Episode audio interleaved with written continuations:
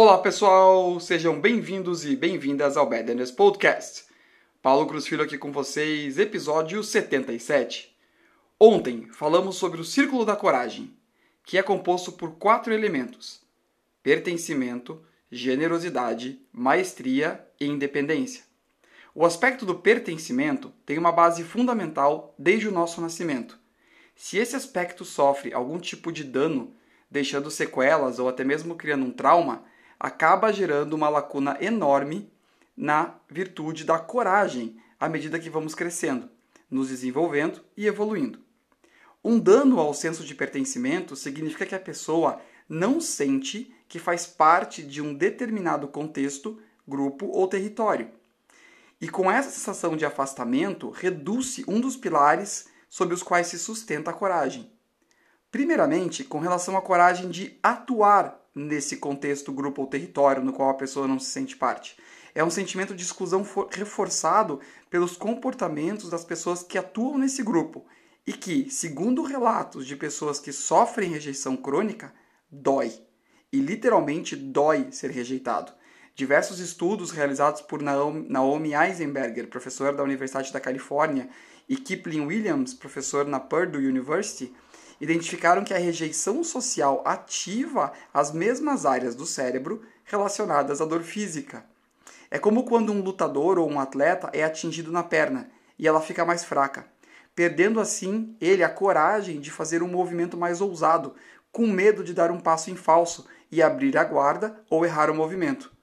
O trauma da rejeição, ou então de não pertencimento, deixa uma das pernas da coragem debilitadas o mesmo pode acontecer com a coragem de atuar em um novo contexto, grupo ou território, pelo medo criado do que pode acontecer no futuro, ou seja, uma nova rejeição.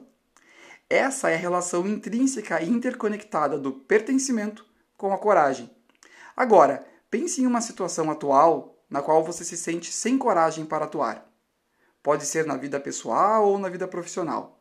Algum elemento relacionado ao sentimento de pertencimento de conexão, de fazer parte de algo, de um lugar ou de um grupo de pessoas?